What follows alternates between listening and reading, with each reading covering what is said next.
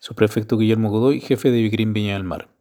Conforme a denuncia realizada el día 16 de marzo de 2022 en dependencias de esta brigada, por el delito de robo de especies al interior de vehículos, detectives de esta brigada efectuaron un patrullaje virtual por diferentes redes sociales, constatando la publicación de las especies sustraídas.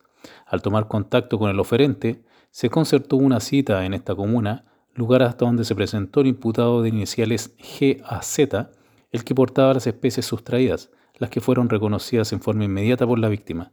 Se procedió a la detención en flagrancia y se recuperó dos tablas de surf, un traje de surf, una funda para tabla, un par de botines marca O'Neill, todos ellos avaluados en la suma de 530 mil pesos. Por orden de la fiscal de turno de la Fiscalía de Viña del Mar, el imputado es apercibido y dejado en libertad, en tanto las especies fueron devueltas a su respectivo propietario.